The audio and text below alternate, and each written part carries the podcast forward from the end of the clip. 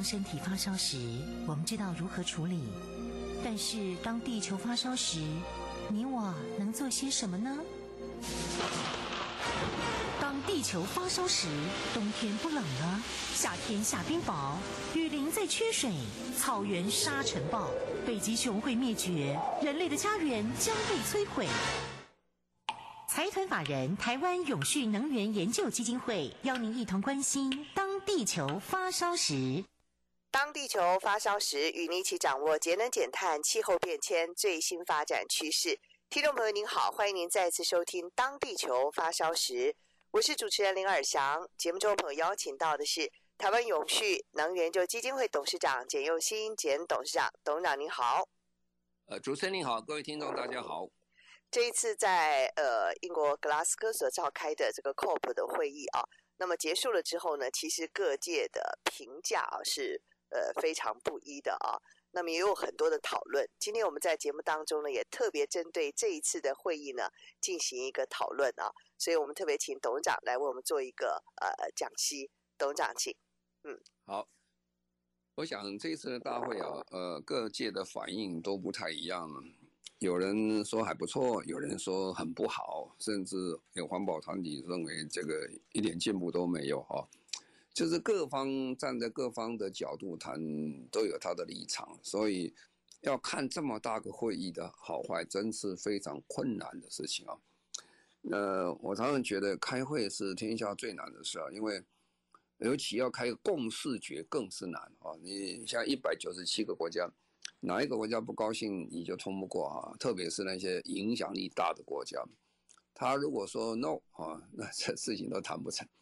所以这个是要磨得很久很久才会得到结果。那它为什么这么难呢？其实基本上，一个是牵涉一个国家未来发展的国家利益的问题啊。因为我们都知道，气候的问题是各国都有责任，没有一个国家是说他没有责任的，只是多多少少而已的哈。当然呢，先进国家像美国、欧洲啊，这是责任非常重大啊。我们其实责任也不小。但是也有一些岛屿国家，它其实很无辜了哈，他们其实从来也没有排放什么多少二氧化碳，但是国家要被海水上涨而淹没掉啊，所以他们是非常的难过，但是也非常的无力哈。他们参加大会是无力感，他每次只能呼吁而已，影响不了大局。那最主要就是因为刚才讲的国家利益的，就会牵涉到国家利益的大小啊，所以气候变迁说人人有责任呢。但是联合国讲得很清楚，大家共同都有责任，但是后面加了一句啊，有差异的责任啊，所以有差异就是说有大有小嘛，这是不一样，就是因为有大有小，大家心理上感觉上，呃，焦虑的程度是不相同的啊。那尤其今年我们看到这个气候变迁所产生的实体的风险啊，包括。呃，洪水啦，包括干旱啦，包括森林大火等等，其实每个国家现在压力都很大，都很焦虑哈。但是要改是很不容易的事情啊，因为巴黎协定最主要的目的在哪里？就是要减少、减缓这个我们的二氧化碳的排放啊。但是减缓里面最大单项是什么？就是化石燃料，它占百分之七十五左右哈，或者多多少有点差别。那么另外一个单项就是甲烷气啊，这个甲烷是非常大，所以大家就想怎么把它减少？那今年其实我我个人是觉得还是有进展啊，不是没有进展，只是说这个进展不像当年在签巴黎协定给人家觉得哇，真是一个划时代的大进展。不过实质上我等下说明一下，它进展还是有一些我们看得到的哈。那第一个要看得到的是什么？第一个看到的是很重要一件事情。这一次对，呃，整个化石燃料里面最大的一项燃煤啊，发动一个非常大的一个这个声明啊。那么这个声明其实是影响很大，一共有四十六个国家签署了哈，不是每个国家都会签的。那么四十六国家里面，二十三个国家是今年特别出来签的，换句话说，比过去的加加倍了一倍左右，二十 double 出来。那么签的国家哈，大概很多都是全世界十大的烧煤国了，啊，包括印尼啦，包括南韩啦，包括波兰啦，包括越南啦，包括智利的这些几个大国，那特别是南韩、印尼、越南，这是世界十大燃烧煤的大国。啊，那有这么多国家签署，其实是一个非常大的一个里程碑了，啊，因为所有的化石燃料里面最脏的就是煤啊。那么在在他这个签呢，说叫有四个很大的一个这个声明，第一个要扩大干净能源发电啊，第二逐步淘汰燃煤发电，第三个停止新建燃煤电厂，第四个保证公正转型。啊，那这里就很有趣一件事情啊，呃。这个逐步淘汰燃煤，这个在当时用字上讨论了很久了哈。本来这个联合国大会是希望就是说，我要逐步淘淘汰是完全淘汰，face out 了，就是我就不要它的东西。哇，很多国家反对，呃，包括中国、印度等等，他说这个对他们讲是速度太快，没有办法达到这个，所以它叫 face down，要逐步的把它减少下来。当然，这个英文呢，就差一个 out 跟 down 是看起来就两个字，但是意义是代表差得很远哈。不过也算是个起步的一个开始了，就是说大家一起来同意这件事情。那但是有些国家，刚才讲印尼啊，这个是也是燃煤大国，他们也知道说，今天如果通通立刻就就不能再盖新的燃煤发电厂啊，他是办不到的。所以他在联合国大会里面他就讲说。他要保留哦，他他不不不同意这个，所以我刚才讲，这会很难开啊。每个国家每个国家利益啊，那每个国家美国进程不一样。他如果发现我国家做不到的时候，他就退出啊。所以呢，这是一个共识决，真的很难。那共识决中间就有些保留条款出来。那实际上讲，过去二十三个国家做的已经有点成绩出来了哈，比如说。如果你去看英国啦、法国啦、奥地利啦、芬兰呐、瑞典呐这些欧洲国家，他们都其实已经定了他们的标准出来、时间点出来。英国讲起来，英国跟法国他们都讲得很清楚，二零二五年呢，呃，英国跟法国就找不到一座燃煤的火力发电厂。各位想想，这个是很可怕啊！二零二五离现在也没有多少天了，现在只四年多一点点了，四年之后。四年是很快的，你就看不到燃煤火力发电厂。其实英国说它更早了，英国原来是讲二零二五年，它提早，二零二四年十月份，它就要燃煤火力发电厂全部关闭。啊，这个对空气污染很有帮忙的哈，因为燃煤的火力发电厂基本上是两个非常大的这个问题。第一个最大的问题，它是空气污染啊，所以你看燃煤火力发电厂再怎么弄干净。还是会出不少的这些空气污染出来，啊，NOx 啊、SOx 啦，其他都有哈，还有粉尘微粒就不算哈，那是实在非常多。所以如果你没有燃煤火力，把这就全部取消掉。那另外就是煤啊，它的二氧化碳是所有的这化石燃料里面最高的啊，所以你你如果不烧它的，你就化石燃料就可以解决了啊。所以这个欧洲这几国家，英国、法国啦这些大国了，它都已经。决定了，就是二零二五年全都没有。本来是二十三个国家，这些是比较积极的哈。那现在加入变成四十六国，啊，四十六国以后还会再扩充哈。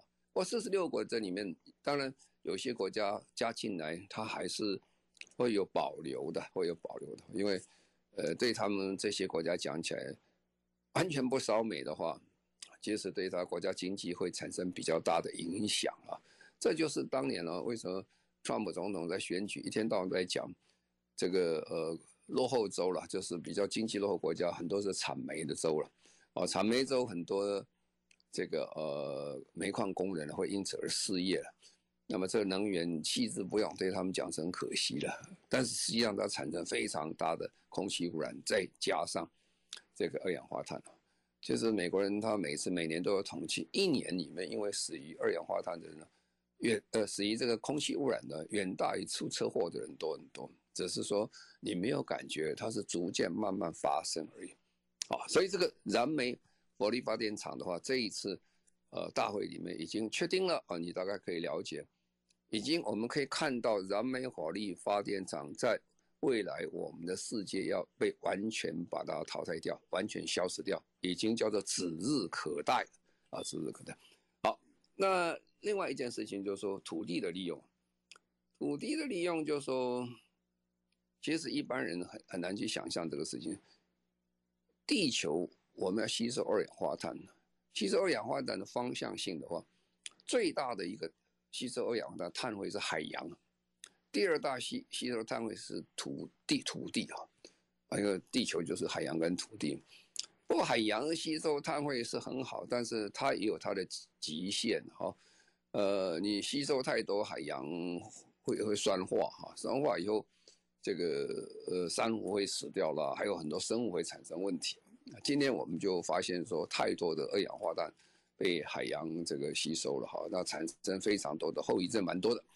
好，那这个是海洋哈，土地也是一样。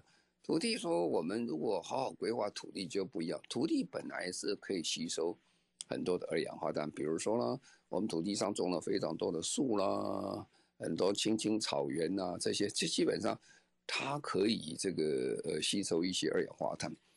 但是呢，你如果去大幅的耕种啊，甚至你去把它森林砍掉啊，像。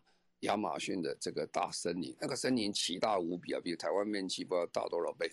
你把它烧掉了，烧掉以后去种植这个大豆啦、小麦啦等等，哎，你就发生问题了。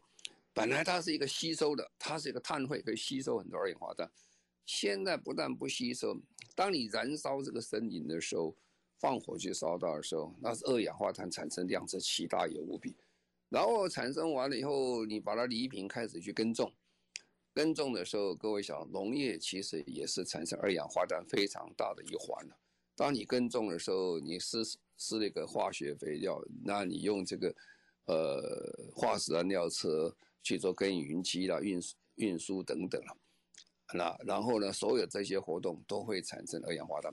所以一个是 plus minus，正负之间有损失很多啊。所以怎么样去保护比较好的森林，不要被它破破坏掉？然后这是国土规划就变成非常的重要，啊，所以这一次他们就是有 Glasgow 领袖森林跟土地的利用宣言啊，那这个倒是大家参加的很热烈了哈，这个一共有一百二十四个国家领袖，呃，这个面积这个面积大概多少？他们这些在这些一百二十四国，大概是全世界百分之八十六的森林是他们啊。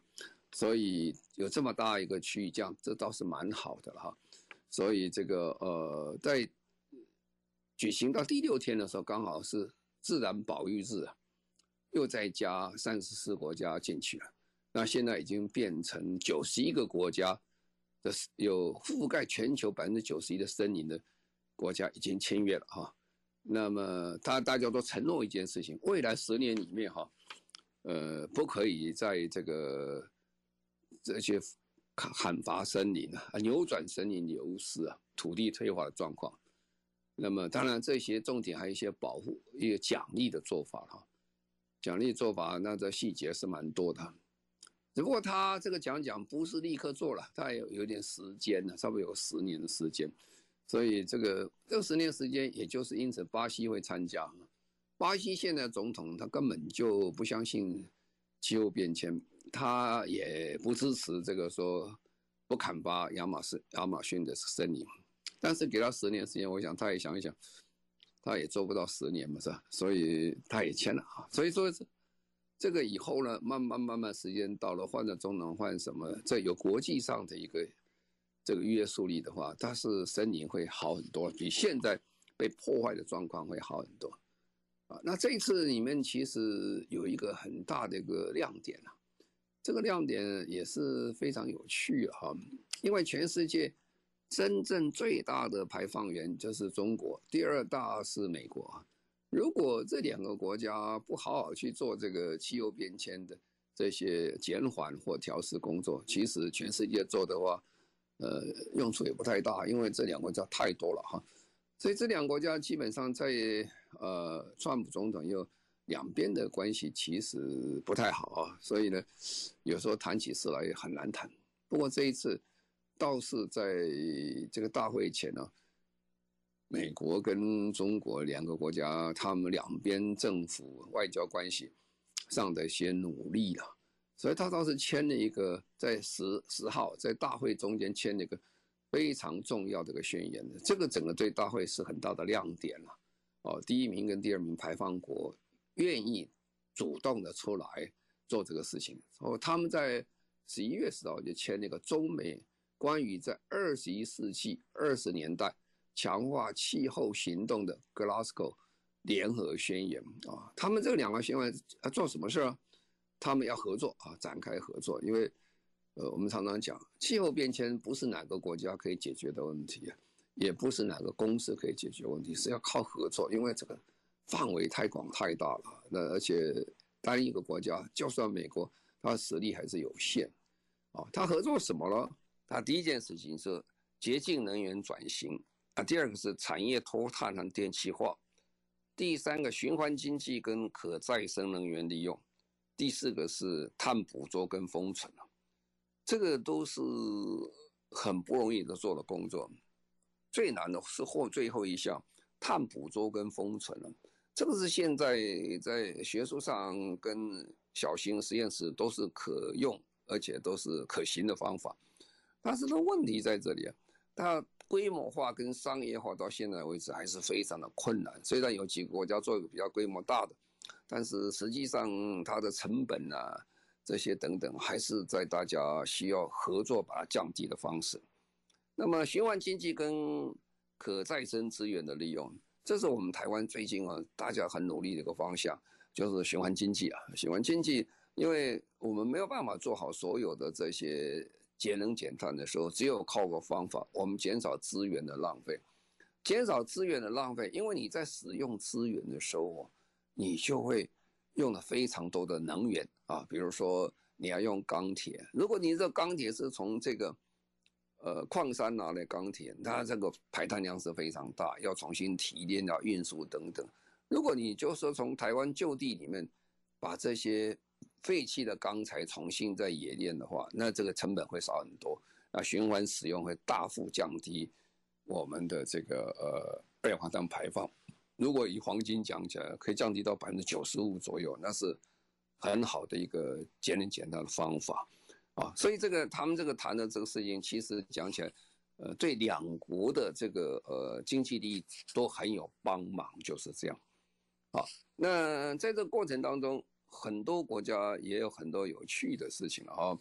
呃，这个图瓦卢是我们的友邦呐，那我们的友邦这些国家其实是很辛苦了，为什么？因为他们整个国家海平面。呃，海拔非常的低了，平均大概在三公尺左右。如果你再来一些大水啊，这是海水上涨以后，可能可能会被淹没掉。所以他们的外交部长啊，这科菲啊，他就特别跑到海边去啊，站在这个呃海里面啊，那个海站在海面，大概水海水大概淹到他的这个呃膝盖哈，大概这这个长度，咱拍个录影录影录影带啊。啊，用最直接告诉全世界他说，他说我们这些太平洋岛国了，是在气候变迁里面是第一线，而且如果我再没有更好的作为的时候，我们这个国家啊会被整个海水淹没掉。啊，这个照片讲起来是呃非常的惊人的，因为它看起来是很可怕，这个国家几乎很难再生存。这个有点像哦。呃，前一阵子这个国家，另外一个国家哈，在这个呃印度洋上，他就拍个片子，拍个片子，所有的内阁阁员呢，带了这呼吸器啊，带了这个潜水的呼吸器，跑到海底开内阁会议，告诉大家说，哎，再不弄的话，我们的国家就会被淹掉了。我们内阁会议要在海里面开了，因为国家都淹光了。所以这种事情，其实在任何国家里面看起来都是非常。让人难过，而且很紧张。那这个时候，呃，整个全世界的关心呢，不但是只有这些，呃，国家关心，也有很多的年轻人也参加。那我们等一下再做个说明一下。好，我们现在这里稍微休息一下，稍后回来继续进行今天的《当地球发烧时》。中广新闻网，News Radio。您现现在所收听的节目中广新闻网，当地球发烧时，我是主持人林尔翔。节目中朋友安邀请到的是台湾永续能源就基金会董事长简尤新简董事长。董事长今天特别在节目当中为我们解读这一次 COP 二十六的讨论内容。董事长，好，那我们刚才讲年轻人很关心这个。那年轻人对这个是很不满的哈，因为其实全世界都是这样，未来世界就是年轻人世界。我们读书常常讲，年轻人是世界未来主人翁。其实这个主人翁他现在已经等不及了，因为觉得这些大人们啊没有好好照顾这个地球，所以呢，等到他们长大的时候，这个地球已经非常难以收拾。所以每一次开这个大会啊，都有非常多的年轻人参加。当然，这个参加里面有一个正式的 NGO，叫 YouNGO 年轻人组成的 NGO。除了这个以外，这个联合国大会本来开这种大会是很沉闷的啊，就是每天他就谈那个条文的细细节啊，谈数字啊，谈金融啊，谈得很很累。那个会通常人都很多，大大会最多时候可以到三万多人开会。不过三万多人开会里面，真正在开会的人哦，就是说代表国家的少一千人啊，没有那么多人啊，这几百人在那是有国家公权力的。那其他另外一些是各种 NGO 围着的边上来跟这些开会人表达说我们在做什么啊。那像我们参加都是参加周边会议了，因为我们不是联合国的会员啊。周边会议的会场是非常多、非常大。那在周边会议的时候，各国还可以做很多展览，说我们国家在做什么工作，在努力什么事情。那其中一个最大一个是年轻人，年轻人大部分每一次都会在呃场外做非常大的这些示威游行，要表达他们的想法。呃，最令人这个呃印象深刻的是在丹麦哥本哈根的那一次，哦，那外面人好多，年轻人真是多。哦，大家一起来讲，因为那一次几乎有可能通过新的一个丹麦协定了，但是后来有一点假定弄破哇，太急了哈，所以后来这个大会几乎快流会掉了哈，延迟到二零一五年了才真正的通过了巴黎协定啊。那些年轻人呢，他们带着非常多的他们的诉求哈，还有各种媒体的，还有各种这网络等等。那么当然还有实体的游行啊，实体游行蛮盛大的哦，还有各种化妆啊，做什么东西啊也取得非常多的版面啊。所以有时候你看这个联合国开大会的时候，开大会本身本来不会有那么热闹的，但是外面的这个状况为什么这样做呢？他们要给这些里面开会的人得到很深刻的印象，我们真的是很关心的，我们真的是很担忧了。哦，如果你们再不做的话，这个地球其实要走到一个不可逆的反应的时候，那我们都要被牺牲掉哈。当然，这里面最出名的一位就是 Greta Thunberg 哈。那这位呃瑞典的高中生啊，他现在在全世界是一个极端的代表性人物了哈。时代杂志也把当封面，联合国也请他去演讲，他就对这一次的会议很不满意啊。他说：“这个是完全的失败，你们没有做比较大的、激烈的一个转变哈。那对下一代讲起来是非常的不公平啊！啊，所以我刚才讲说，开这个大会有各种的角度都有了。我是从这个比较哪些实际上有成果的地方跟各位说明，它是有进步了，只是没有像很多人的期望这么好而已哈。啊那这里面很重要一个今年度很重要，就是说。”呃，联合国原来的目标啊，在二零五零年要碳中和，那这个是在二零一五年在巴黎协定的时候，原来一个比较，那时候还没有讲到碳中和，碳中和是二零一八年以后联合国开大开一个科技的一个会议以后，他们最后决定必须要在二零五零年达到碳中和啊，那得到碳中和的很重要的关键就是说。我们不能让地球升温超过一点五度啊！在巴黎协定的时候都讲两度了，在两度的时代已经过去了。如果要两度，我们地球已经没有办法做很好的文明的保存，所以必须要到一点五度啊！那现在一点五度在这一次的这个呃大会里面，其实已经得到共识了，所以以后再谈就是谈一点五度。然后我们要谈是什么？我们要谈。碳中和啊。那可是这样的话，要等到二零五零年还很久了。绝大部分的这些执政者啦，或者在位者，其实老实讲，到二零五零年，很大概可以保证很很难得还有人会在位啊。我说他当总统啊或总理，大概不太可能啊。那那我给等于给你一个画饼给你嘛，好，你要我就画一个饼给你。那么就是二零五零年的，所以联合国把这个这一次加码加在哪里？加到二零三零年啊。二零三零年很快就到了，二零三零年，呃，八年多一点就到了。我们马上过完这一年呢，就是八年了。那八年要到的时候，你就要减多少，才有可能到二零五零年可以减到几乎是百分之百了哈。那所以他这次定了，要是定什么呢？定二零三零年要做减百分之四十五啊！哇，各位想到二零三零年。八年多，你要减百分之四十五。如果用最简单的算术，把它除以五的话，呃，除以八的话，一年大概要减五 percent 到六 percent 左右，你才可能做到百分之四十五了。各位想一想，我们这么多年来减的都非常有限呢，那为什么西方他们会敢这样说呢？因为他们比我们动作的很早啊，像英国从一九九零年开始。他们就以这个有 base 来算哈，他在二零零八年成立了一个这个呃气候变迁与永与能源部啊一个部会，然后他们开始全力在推减碳，所以他们减碳减的是很成功，他到现在为止减碳了，减了百分之四十几啊啊，所以他们才敢讲说他在二零这个呃。他在二零三零年的时候，他全国减碳减百分之六十八了，甚至他已经讲出来，他是二零三五年的时候，他全国要减百分之七十八左右，啊，那美国现在是减百分之五十了。很多人笑笑说美国，呃，以前都没有减，嗯，抱歉，美国也减的不少啊，只是说，川普这边叫叫叫，大家不觉得他有减，他其实因为美国的联邦制啊，所以地方政府做了不少工作。加州啦、纽约州啦，很多州他们其实都也减了很多。那对我们讲起来，现在压力就非常大了。为什么压力很大？因为过去没什么减了，所以你要在这要减那么，呃，差不多一年要减快五 percent 到六 percent，你才有可能达到百分之四十五的减量啊！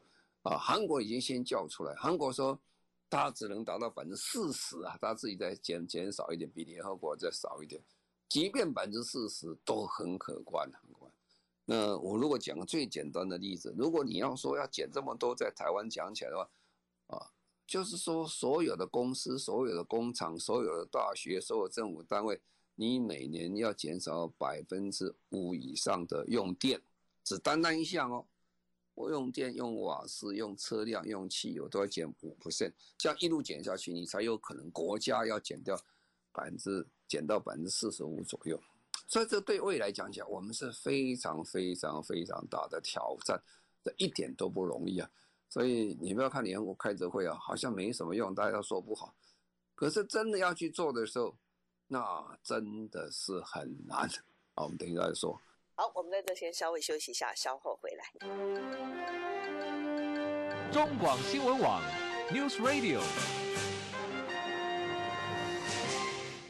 现在所收听的节目《中广新闻网》，当地球发烧时，我是主持人林尔祥。节目中朋友邀请到的是台湾永续能源就基金会董事长简又新简董事长。我们特别请董事长在节目当中为各位解读 COP 二十六这次讨论的重要的议题。董事长，好，那这一次在这个大会里面呢，还有个非常大的承诺哦，叫零碳车的承诺。